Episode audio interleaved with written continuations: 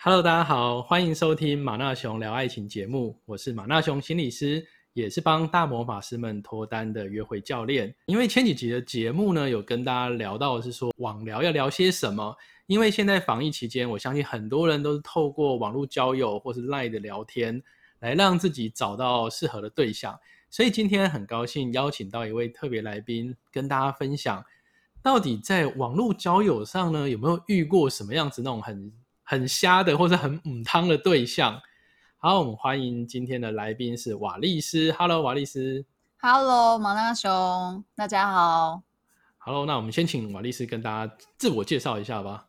OK，大家好，我是瓦利斯。我现在的工作是算是网络零售业，然后比较特别的是，呃，这份工作其实从一开始就是在家工作，所以我还蛮适应这种就是远距上班的日子。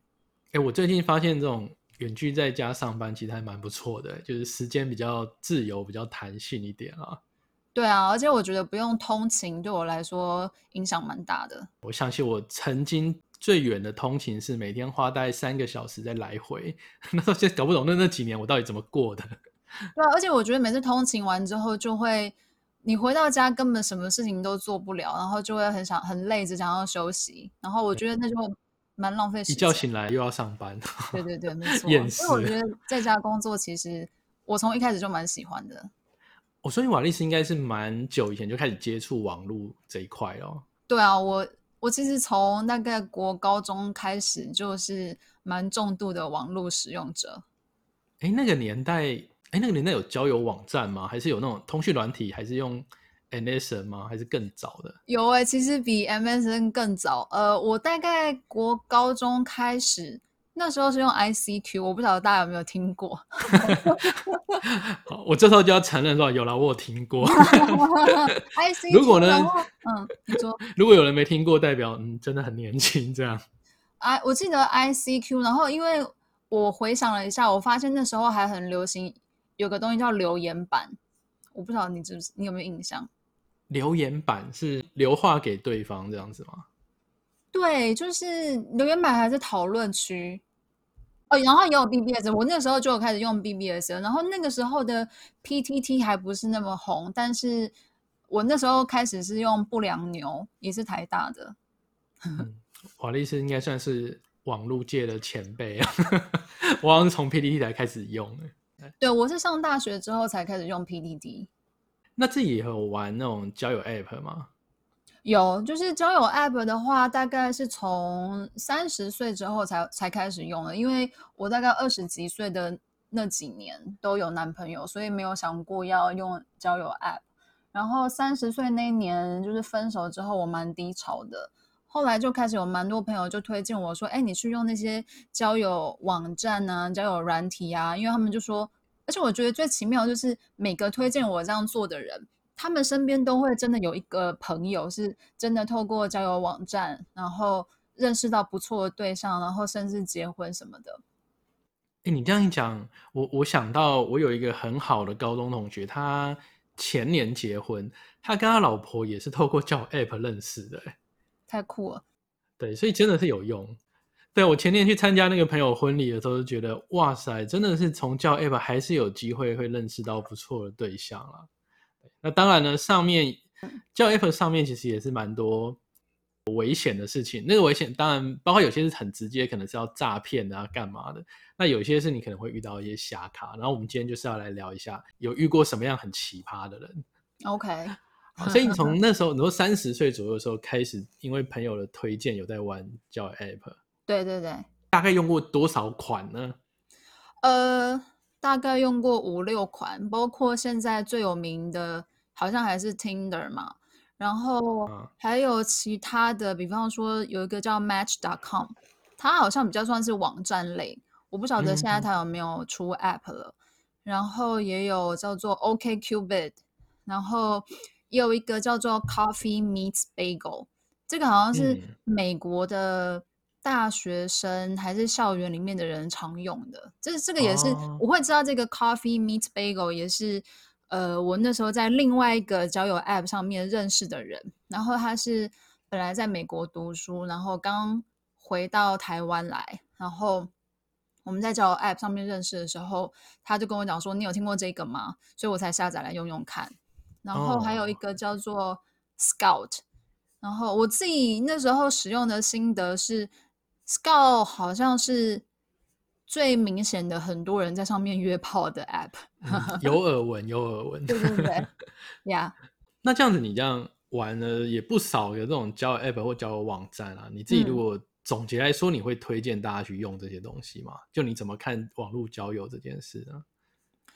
总结来说，我觉得可以，每个人都还是可以去试试看。因为像那时候我会开始用，就是因为呃，大家可能都有个感觉是出社会之后，比方说当你工作稳定了，你反而觉得认识新的人的机会不是那么多了，然后可能身边的人，对身边的人可能就呃都。开始结婚了，然后也没有人，也没有人可以介绍新的对象给你，所以我觉得它是一个蛮好的去开拓新的新的交友圈，然后新的来自不同地方的人的机会。但是至于你用了之后觉得适不适合的话，就要看个人。但是我觉得基本上它还是一个就是开展你认识朋友机会的东西。嗯，这倒是。如果像在学生时期的话，什么社团啊，然后营队啊，或者是你可能参加校内活动，都还蛮有机会认识到新的朋友啦。不一定说是要找男女朋友。对对。可是出社会之后，好像那个因为台湾的工时又很长，对不对？我们很容易会受限于那个工作时间啊，或者说像刚才讲到说那种，你看我一天我就花三小时在通勤，那剩下时间就相对很少了嘛。那交友 App 的话，就比较可以打破这种时间空间的限制。哎，讲成这样，好像是要夜配什么都的，但没有，我们没有要夜配任何的交友 App。那那这样子，你在玩这么多款，你的配对经验怎么样呢？配对经验，呃，老实说，我觉得我觉得 CP 值蛮低的，CP 值很低，因为我我我。之前一直得到的那个资讯是说，女生用交友 app 是很吃香的，因为就是很很容易跟男生配对到，所以是真的有这样子的事情吗？初步的配对率一定是很高的，这是没错。但是我刚刚说的那个 CP 值，就是就是你很容易聊到后来，就发现其实真的可以聊得来的人还蛮少的，就是真的。就比方说，我一开始用交友 App 的时候，我那时候目标就是很明确，是真的我想要找新的对象嘛。然后以这个目标来来看这整件事情的话，对我来说就是完全没有达到。但是当然是后来还是有认识几个朋友，就是到现在都还是朋友的人也是有的，但是就真的很少。哦，有保持长久联络的人是非常少的，这样。对，大概就一两个吧。嗯嗯 嗯，哇，那真的很少哎。所以我才会说，我觉得大家都可以去试试看，但是最终适不适合的话，就是要靠自己去发现。因为我还是听过不少人，就是真的他们在呃 App 上面认识的对象，然后有交往成男女朋友或是结婚的，都还是有。嗯，对。这样听起来呢，虽然要走到最后一步没有那么容易，但是至少我们要先能。前面能跟先配对到，后面才有机会互动发展嘛？哎，那你能不能跟跟大家分享一下，以你女生的角度啦，如果今天一个男生他玩这种交友 App、交友网站，他想要提升到提升他配对成功的几率，有没有什么 paper？也就是说，你会怎么去筛选决定要不要跟这个男生配对？OK，我会从两个方面来看这件事情。第一个就是，我觉得对，其实不管是对男生或女生，大家应该都会想要找可能跟自己有一些共通点的人。所以，那就是看你你你填的资料，比方说，我可能看得到这个人他是不是一样喜欢看电影，或者是一样喜欢去旅行。然后，如果我看到一些共通的兴趣，或者是他说的一些东西，好像。我看了蛮心有戚戚焉的话，我觉得这是其中一点。从另外一个角度来看的话，我觉得光是你怎么样呈现你自己，比方说你呈现出来的照片，它就会是另外一件事。然后，因为照片，其实我觉得大家不可能真的都不看外形嘛，所以照片对照片其实还是一个蛮大的因素的。我那时候其实真的花了有第一年的时间，我真的是蛮重度的在使用交友 App，所以我滑的人太多太多太多了。然后一开始 过千位吧，肯定有超过千位啊。所以我我记得刚开始使用的时候还会很认真的，就是每个人的资料我都很仔细的看。但是因为滑到后来，你就会觉得有点有点累了，然后那时候就会开始用一个比较快。可能也是快筛的方式，就先看照片，就是看有顺眼再说这样子。对，可是其实看有顺眼，它只是第一个，就是因为其实我不是一个对外形很挑剔的人，所以只要看起来不是很很可怕，或者是很凶神恶煞的话，其实我都 OK。但我的我想要说的是，有很多人他们其实可能会照片是，比方说他完全不摆他自己的照片，或者是不放自己的照片，那是讲一片空白这样吗？有哦，有的人是一片空白，或者是他都放风景的照片，或者是他就放一张佛经的照片，就是等一下，等一下，或者是张狗的照片，怎么回事？OK，对，所以就是像那种完全没有脸的话，你就会有点觉得可怕嘛。但可能还是要看整体表现，因为比方说那个人都放他自己拍的风景的照片，可是很好看，这种我就会蛮有兴趣，因为我很喜欢拍照。对，嗯嗯嗯嗯嗯，对。但最怕他照片也没放，然后也没有写什么东西，然后你根本不知道这个人是谁。我还会觉得有点不公平，就是凭什么你什么都不放，然后你就要跟人家配对？然后我基本上我就是会很认真的，比方说放照片、挑照片，然后写我自己的自我介绍。那我如果遇到一个什么东西都不写、都不表达，他可能只是想要来看看有谁吧。可是像这种人的话，我就会觉得，那我为什么要跟你配对？有道理耶，因为我会特别问这个，是因为。我看到有一些在教拔眉的，他们会强调说，呃，男生要制造一点神秘感，好让人家觉得你深不可测。可是你也不能过头到一片空白，因为一片空白，大家不会觉得这有什么神秘，大家只觉得这个很奇怪。神秘感比较有点像说，我透露一点，但我不要一次就全部都告诉你，然后让你会好奇。对，所以我觉得像我刚刚说的，会放摄影作品的人，那个就是一种神秘感。因为虽然我我不知道这个人长怎么样，可是因为我是喜欢拍照的人嘛，那我看到这个人，他看起来好像也很喜欢拍照，然后我就会去好奇说，那不晓得这个人实际的情况是怎么样，我会不会跟他聊得来？我觉得这这才是比较神秘感的正确表达方式。没错，没错。好，哎，那我发现有一些人他会是放那种比较炫耀的，比如说他可能就是刚好是在车子的旁边啊这类的。哎，不知道你看到这种照片，你会怎么看呢？我看到那种，我也是会第一个删掉，因为我觉得太可怕了。就是那种，就那种太炫炫富的吗？对，因为太炫富的，我就会觉得，可能我自己个人的个性啦，就是我本来就不是很很注重金钱的人。当然，还是我当然还是喜欢赚钱、工作养自己。但是，就对我来说，就是外在外在的物质不是那么重要。那如果我看到这个人，他好像会觉得，他会觉得我可以把我跟呃名车或者是名表合照的照片放很多上来，而且他因为你会放上来的照片，就代表你认为他是吸引人的嘛。嗯哼。因为我也不可能放我丑的照片上去嘛。那如果有人认为他可以透过车子或者是名表来吸引人的话，我就会有点提防。但当然也有可能他是认为这些东西是他的兴趣啦，所以。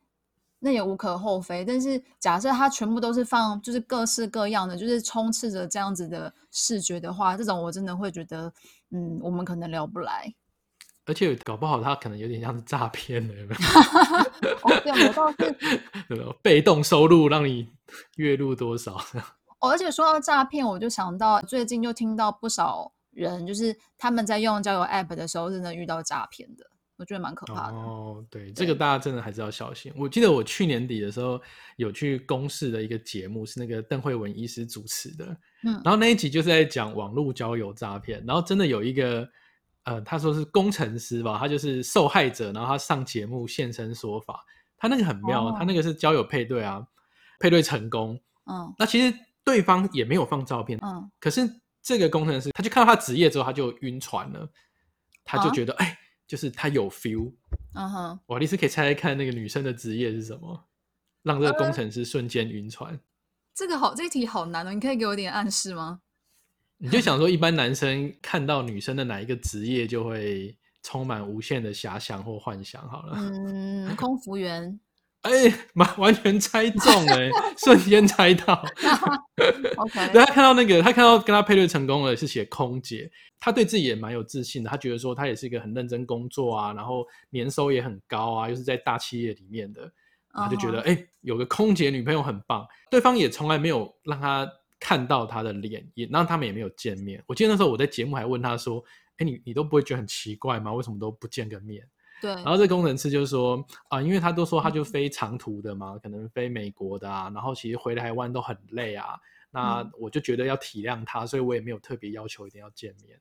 哦，那有一天这个空姐就跟他说，哎，我有个弟弟，他其实也是在航空公司上班，不然你们可以先认识认识。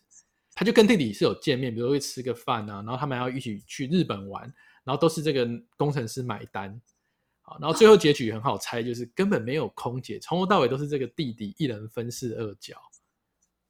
那这个弟弟他是想要获得什么？一些好处吧，比如说请吃饭啊，比如去日本玩啊，然后这个工程师会付钱啊。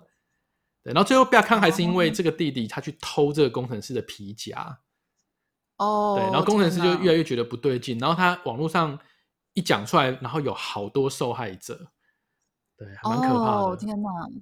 对，我我真的这是我第一次听到这类故事，因为我听比较多，可能是我听其蛮多的，其实是女生被那种外国看起来像富商的中年男子，或者什么退休的上校或将军之类的。对对对对，就是这种，我听比较多是这种。我记得前上个礼拜有个新闻，还是有个男的自称他是基鲁尼维，然后哦，我有看到有一个女生被骗。哇，这个真的是好，大家玩交友 App 还是要小心啦。真的，好吧，那我们再回到刚才问的，那你觉得男生放什么样的照片比较容易让你会想要跟他配对或认识的？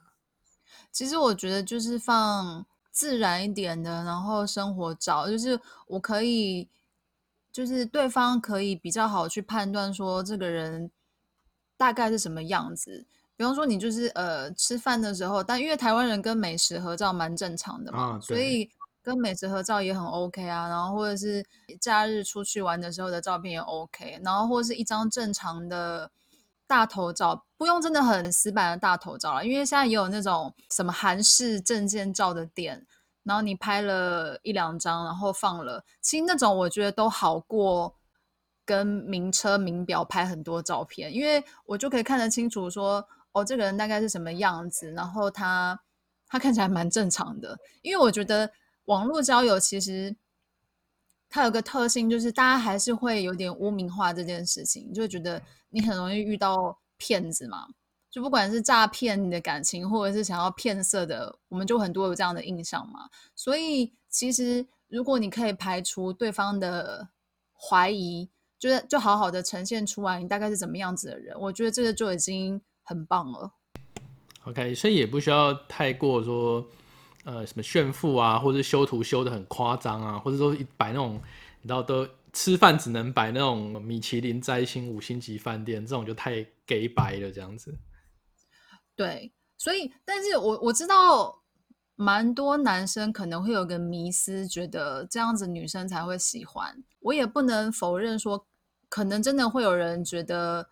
我希望看到这个对象，他是真的很有经济能力，每天吃好吃的东西。我觉得这样的人一定还是有，但是我相信那个也不会是多数。香米很喜欢讲说，好像讲的所有的台湾女生都很爱钱，可是就我自己的经验，我发现反而那是少数，好不好？就不要想说，哎，所有女生都一定呃一定要你很有钱啊，或者要从你身上榨干什么东西。其实真的不要这么的。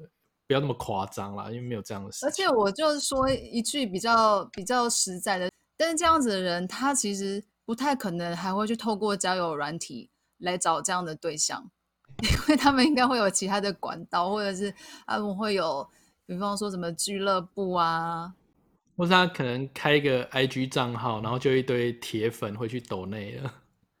对对对，大家不会假定我可以透过交友软体，然后真的遇到。很有钱。好，哎，那瓦丽斯，我想很好奇，就是你也用了蛮多交友 app，那你自己遇到的那种你觉得比较奇葩的虾咖有没有可以跟大家分享一下？有我遇过蛮多的，然后 大家会不会听完之后不敢用 交友 App？我没有，我觉得不会，不会，不会。就是最其实最扯的几个都是很很特例的事情。好，来，我们越特例越喜欢听。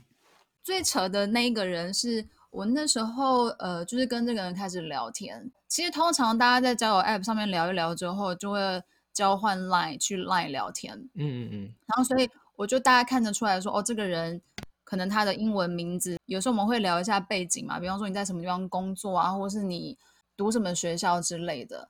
所以那阵子我跟那个人聊得还不错。有一天我好像因缘际会是在脸书上。因为脸书不是有演算法，就他有时候会，呃，你跟这个人加了赖好友之后，他肯定会在脸书上推荐你嘛。啊，对，然后就刚好他推荐了。对我因缘际会就看到，哎，这个人的脸书我没有加他好友，就是点进去他的页面看，结果我就看到这个人，他竟然已经跟他的女朋友求婚了。啊，求婚了，然后他那个文章是公开吗？对，他的文章是公开的，所以我觉得最好笑的是。就是，所以我马上就恍然大悟，说：“哦，那这个人其实是出来玩的，因为他其实，在聊天过程中，他有暗示过他是想要约炮的啊。然后，对，所以我就恍然大悟，说：哦，他就是出来玩的人呢。然后，那我就觉得很好笑，就是你要出来玩的话，你为什么不把你的行迹收拾的干净一点？到底是太太蠢了，还是怎么样？对。”我那那时候我才刚开始用交友 App 没有多久，我就蛮生气的，因为我没有想过我会遇到这么扯的人，我就去丢那个人讯息，我就说：“哎，我发现你已经订婚嘞，而且 重点是他的那个他那个设成公开，他就是写说他求婚成功，然后很开心，然后他有多爱他的女朋友之类的。然后哦，这个男生我认识他那时候他大概才二十五岁啊，然后我就觉得还蛮年轻的，所以。对，我就跟这个人说：“我说，哎，我看到你求婚成功的 post，哎，你还设公开，就是我就，然后可是我我那时候其实蛮生气，因为我觉得他怎么是一个蛮不诚实的人，嗯嗯嗯，然后那个人他就完全没有回我，然后后来好像也把我封锁了，然后过没多久我再去看那篇文章就已经被。”可能是被删除了，或者他就把它转成呃，就是不公开的文章。哦，这个是我遇过我觉得最扯的。不过瓦利斯人还蛮 nice 的，因为我在猜这个有些人会直接把截图想办法丢给他未婚妻。耶。对我后来，我后来就觉得，我当时应该要很冷静的处理这件事情，就是把它截图下来，然后，然后比方说，因为他的求婚的 pose 应该有 tag 他的。那个未婚妻，对所以我应该也，我那时候应该找得到他的未婚妻，所以我应该要做这件事情，让他就是或者是把这个女生救回来才对。但我当下就是我只是太气，我觉得你怎么可以这样子骗人呢？所以我就呃什么都没有多想，我就马上传讯息给那个人，然后就让他有有时间可以回师灭迹。对，不过希望他之后没有再干这种事了，希望他结婚之后就乖乖的。对啊，我很希望他的对好好的对待他的太太。那还还有类似的吗？这个是我从朋友身边听到的，就是就我身边有一群人，可能是三十岁之后也还没有结婚的人，然后这群人就会也蛮多人开始用交友 App，大家就开始会遇到一些光怪陆离的对象，所以我有听过，就是我有朋友他们在用交友 App 的时候，就会遇到那种呃，比方说他是 A B C。或者是就是在美国出生的亚洲人、台湾人，然后来台湾出差，然后他们就会在当地用交友 App，然后因为他们就想要约炮。不好意思，我今天 想要约炮这件事情，对，可能他们就会出去了之后就发现哦，对方是要约炮的。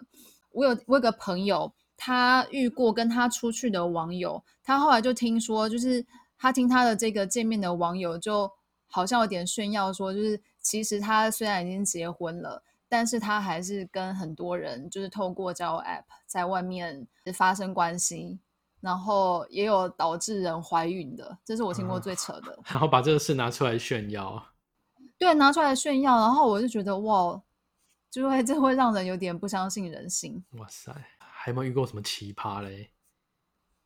我也有遇过，有人也是一样，在交换了 Line 之后，然后就发现，哎，这个人的大头照。他放了跟一个女生的合照，然后看起来很亲密，那正常人都会问说，哎，那这个人是谁？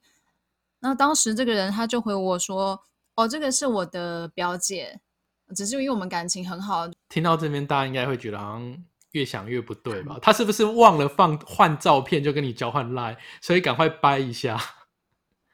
我不知道，就是可是我当时因为我是倾向相信别人，不要怀疑别人的人，所以我本来就没有想太多。然后我就跟这个人持续聊天，然后有一天这个人就跟我讲说，我今天晚上几点到几点要去修手机，所以那段时间我会收不到讯息哦。我先跟你说一声，我还特地告诉你啊，对，还特地告诉我。然后我想说，哦，OK 啊，而且通常就是你就是那段时间关机完。你在开机的时候，讯息就又会收到了嘛？嗯嗯嗯。所以我记得那段时间，我就是不以为意，我可能刚好想到什么事情要说，我就在传讯息过去。结果就发现，在那段时间过去之后，这个人开机了，他开始在传讯息给我的时候，那我在刚刚，比方说那两个小时之间传给他的讯息，他还是没有读的，就是未读的。嗯，然后。我不晓得这样讲，你大概可以想到那个情况吗？因为照理说，他应该会他在两个小时后开机了，他就会已读我刚刚传的那些讯息嘛。可是其实他即使他开始传讯息给我了，那我刚刚传讯传的讯息还是没有读，然后我就觉得很奇怪，就是不可能啊，因为你只是关机两个小时，不可能没有收到。这个不合理啊！你不不是一点开那对话框就会看到之前的吗？对，没错。然后。所以后来，反正经过一些曲折，我才真的 破案了。其实我觉得我在交友 app 的交友 app 的经验让我变得很像侦探。他就我后来就知道了，原来其实他还是就是他照片的显示的女生就是他的女朋友，然后他也不想要换掉，因为换掉的话会引起女朋友的怀疑，所以他就留着。逢人就说就是表姐就对了。对。为什么会有一段时间收不到讯息呢？因为他在跟女朋友约会的时候，他就会把他在聊天的对象封锁起来，所以封锁的时候传的讯息是不会收到的。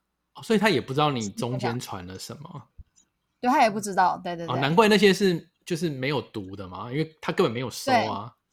对，就是系统根本因为你把这个人封锁了，所以他传的讯息在那段时间你就是就好像传到黑洞里面去了。不知道他后来有没有被他女朋友抓包？呃，我是不知道。假设抓包，他女朋友可能会最火大的是说：“你竟然跟人家讲我是你表姐，所以我看起来比你老，是不是？” 完全搞错重点吗？搞错重点，搞错重点。这个重点蛮好笑的。OK，哎，那那你有跟呃网络上认识的男生有约出来见面吗？有没有见面过？这样好，那那有没有遇到那种比较奇怪的事情？我记得，我记得我就是呃，真的开始用交友 App 之后，见面的第一个网友就也蛮扯的。就我们那时候聊天聊一阵子，然后我觉得我应该还 OK，就约出来碰面。嗯，结果他本人比他的照片老超多，对，超多的。呃，照片看起来大概几岁？你觉得？照片看起来三十几岁，然后本人就是大概。长了十岁，然后就是很很苍白，然后好像不太健康的样子，就是不是生病的不太健康啊，就是本人好像苍老了很多的感觉。就是照片可能是一个轻熟男，可是本人是一个偶机上这样子吗？有一点类似。那我要先说哦，就是我不是对于年龄有歧视哦，我只是觉得，哎，你的照片跟你本人好像不太一样，哎，因为其实呃，比方说偶偶机上，我觉得没差。然后所以我就忍不住问他了，我就说你的照片跟你本人好像差蛮不太一样，对，而且哦，他也有写年龄，他写的年龄也是大概三十几岁的年龄，那这个这个就真的是骗人的啦。对，然后所以他就说，就他回的这个真的超扯，他说哦，对啊，因为我就想要放就是比较好看的照片，我那个照片我拍这个照片的年龄大概就是三十几岁。所以我就写我的年龄，什么超瞎的？这样 你这样也能凹？对，你当下有没有直接回他？我就我忘记了，我忘记我怎么回了。但是我可能那时候就是震惊到我已经忘记到后面的事情，我后面说了什么。但我就觉得真的蛮沉，因为见面真的完全不同人的感觉啊。对，因为其实重点是说谎，而不是你到底几岁。就他四十五岁，我也觉得 OK 啊，就是反正大家各自觉得 OK 就 OK 嘛。可是你不应该是你明明就是四十五岁，结果你写说你三十一岁之类的，那差太多了。对对对，重点是说谎这件事情。那你们后来没有？就是他讲完之后，我记得那天我们那天也只是去东区搜狗后面一个可能红茶店喝个茶，然后很快就结束了，因为。我跟那个人也真的是没话聊啊，而且你又知道说他说谎了，对对啊，我觉得说谎是一件很扣分的事情，因为其实网络交友就像刚刚讲的，网络交友本来就是让人还是一直觉得有点危险的地方嘛，所以你够不够诚实这件事情很重要。所以一旦发现了这个人其实不诚实之后，就是完全就完全失去了信任之后，就不可能再有什么后续的发展了。我觉得。那像刚才那个是你们就去喝个红茶，那有没有那种就是约比较正式的 dating 这样子的状况？有，有一个男生，我们就直接去牛排馆之类的地方吃饭，对。然后，但是这个人其实我们刚刚讲的几个都是不诚实的部分嘛。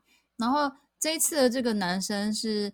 呃，他没有什么不诚实，但我印象很深刻是那是我们第一次碰面，然后第一次碰面当然是蛮生疏的嘛，然后就是试图想要多了解一下对方，可是就是还是很陌生的状态。他好像觉得他有一些绅士礼仪，所以他不停的，比方说要搭肩啊，要扶。你等等，绅士礼仪干嘛要搭肩扶腰？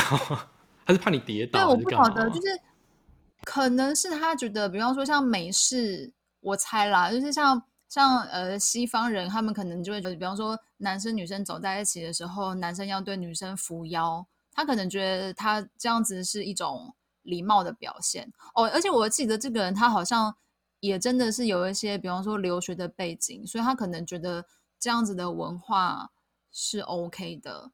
但我觉得重点其实是在于这个礼仪。这个礼仪可能大家认为是一个礼仪，但是你还是要看当下的情况去判断适不适合做这件事情嘛。那当时我们只是第一次碰面，然后根本才见面没有不到一两个小时，然后也还是很生疏的情况之下，你就对对方做出一些肢体碰触，不能去好好的解读你跟对方的互动到底在哪个状态，因为当下我其实也会不好意思。很直白的跟对方讲说，请你不要再碰我了，因为其实女生会有一些不好意思让对方难堪，所以我就是可能只是一开始只是先闪躲，比方说他要碰的时候，我就稍微闪一下这样子。可是像这样子的讯息，他也没有读到，然后导致后来我会要跟他讲说，请你先不要再碰我了，因为我不舒服。哦，然后就是他一直尝试去碰你，然后你闪开，然后他还是继续做，所以最后你的没办法，就只能跟他讲明明白白的这样。对，我只好跟他明明白白的讲了，然后但是讲了之后，他又说，他就觉得我只是在表现绅士礼仪啊，为什么你要这样大惊小怪？然后我就觉得很为难，因为就变成我好像说也不是，不说也不是。你直接让他知道这是很好的一个 gentleman，他是要在尊重对方的感受跟意愿的情况下去做这些事情，而不是说，哎，我我很绅士啊，我只是要帮你，我只是要干嘛？那你为什么要？可是这样子就完全本末倒置啊！对对对，所以我觉得就像你说的，礼仪的出发点在于你真的呃去感受到对方的感觉，然后尊重他的感觉，而不是只是形式上面我应该要做什么动作。其实我发现这几年我自己有，因为我自己也会跟一些男生进行这种咨询嘛，就在帮他们脱单。我发现有些人真的会受到一些网络文章的影响，他们会觉得好像。跟一个女生碰面或认识，要赶快的去展现出他的意图，然后赶快的让关系可以推进，所以他们就会很想要有一些这种肢体上面的碰触。对，但是通常就我的经验，这些都是很 NG 的啦，除非你今天的场合是一个大家有一个共识，是我今天本来就是要找一个很快速的关系，或者甚至一夜情啊。但如果你是一般的网络认识约出来，或者你可能是在朋友的聚会上认识的。就是一般人，然后你这么快的就想要去碰触对方，其实很容易出问题。对啊，而且我觉得你真的也是要看你在哪个国家，或者是你身处在怎么样的文化之中。就是毕竟台湾还是一个亚洲文化之下的国家嘛，所以我们本来就比较不习惯这件事情啊。我觉得就是在交友的时候，你有没有办法真的去尊重个体的差异，这件事情蛮重要的。对，要懂得察言观色，看一下你今天做这个举动，然后对方的反应是什么。对，我觉得是这样子。那那后来呢？你跟这个人还有在互动吗？我们就吃过那次饭之后，而且那次饭我觉得吃的超累的，因为因为他又一直要碰你就对了，对他一直碰，然后他又会觉得可能真的是呃国外读过书，但是很洋派的那种人，他就会一直不停的说话，然后他可能没有很想要，他感觉没有人想要听我说话，因为他就是想要一直说一直说一直说，他就在讲他自己喜欢的事情，他注重的事情，然后会觉得超累的，就是。我跟你又聊不来，可是我还要一直听你说话，就大量的资讯淹没这样子。对，所以回家之后我就没有再跟这个人联络了，因为太累了。OK，这也是蛮多蛮多人会踩到一个地雷了。有些人会想说，我要赶快展现我的优势，让他看见我这个有哪些不错的地方。可是聊天其实是要制造互动的啊，你讲自己的，你也要问对方，让对方讲一下他的，不能都自己在那边一直讲爽啊。你刚刚讲到这个，我想到。也会有一些人，他会从网络上看到说，对我要制造互动，所以他们可能还是会练习到一个程度，就是他也会适时的问对方说：“那你呢？比方说你你喜欢什么啊？”可是这种人，就是如果你没有真心的 get 到这件事情的意义的话，问了你听到你的答案之后，他又绕回去讲话他自己的事情。他说：“哦，我也觉得我因为我的怎么样怎么样，然后全部都在讲自己的事情。”这个就真的他那个问就其实有点敷衍而已。就是问，哎，啊你来啊？其实他根本没有想要知道你的事情。对对对，就是这个真的是会每次从这样子的碰面回家之后，我就觉得天哪，好累哦！我今天又又花了两个小时在做什么？这样。哎，真的那样有没有遇到还不错的？有没有真的遇到你的质感蛮好的人？男生有，我还是有遇过，但是。这个结果就没有很好，就是我那时候真的蛮喜欢这个人的，但是他后来就是他对我并没有那样子的感觉，所以也是无疾而终。不过这个人我们后来就变得还不错的朋友，倒是啊，那也还不错，就多了一个朋友这样子。对啊，好，那还有呢？你还有曾经有遇过你觉得什么有趣的好玩的，跟在交友 app 上面遇到的？我觉得有一个蛮好笑的事情是，呃，我用到后来。我就有，我就有在上面看到自己认识的人，然后其实其实这个感觉很奥妙，就是其实大家现在的人全部都在用交友 App 嘛，所以这是一件光明正大的事情。但是不知为何，我每次在用交友 App 的时候，我还是有一种就是好像不是很不是很公开的心情。我觉得可能跟我们从小。就一直被灌输，呃，网络交友不是很正面的事情有关吧？就是我的内心可能还存有百分之五这样的想法，所以我那时候在滑那个叫 app，结果竟然滑到我的熟人的时候，我就一种 被抓到了的感觉。你抓到他，还是他抓到你？对，可是最好笑就是我第一个时间是感觉我被抓到了，可是过了过了五秒钟之后，我想想看，我说不对啊，这也是我抓到他。对啊，因为他又 看不到你，对，你们没有配对到啊。而且也不是真的抓不抓到啊，就是就觉得还蛮好笑，就是哦，原来我的这个朋友也在 app 上面，觉得蛮有趣的。也是啊，因为如果两呃大家都是单身，其实用这个就没什么嘛，又不像你刚才说第一第一个说已经都已经求婚了，然后还在用。对啊，没错，就是这倒是。如果是单身在使用的话，其实真的是，我觉得它真的还是一个蛮好的管道。哎，那那有遇过那种刚开始网聊的时候，然后就聊不起来的吗？就配对到，但是聊不起来，超多的，对不对？超多的，我跟你讲，这个大概是，如果是已经配对到了，然后马上发现聊不起来的，大概有百分之八十五。所以这个是代表男生真的是不太会聊天，是不是？某种程度上来说，可能是哦，但是我不会把它限缩在台湾男生。其实，因为现在在台，现在台湾的外国人蛮多的，所以也还蛮常你会看到那个男生是外国人的。然后，但他对话也非常的干，这样。对，就是不分不分国籍都非常的干，就是这样的几率大概是百分之八十五。哇，很高哎。嗯，对啊。如果大家真的有在玩叫 app，或者是有在跟别人网聊的话。记得听一下我另外一集有在讲的，就是你在跟人家网聊的时候有哪六个地雷，拜托千万不要去踩，不然的话真的会让别人很想要把你封锁掉哈。大家有兴趣的话可以再去听那一集。有哪些地雷我可以听一下吗？比如呃，我随便举几个，比如说就是一直传早安、午安这种啊，就传过去然后也不讲话。我就要说这种的，就是传一个，比如说哎，呃，瓦利斯早安，然后你可能会我早安，然后我也没有要接你话的意思。对，没错，没错，没错。不然就是有那种一直想要问对方在干嘛。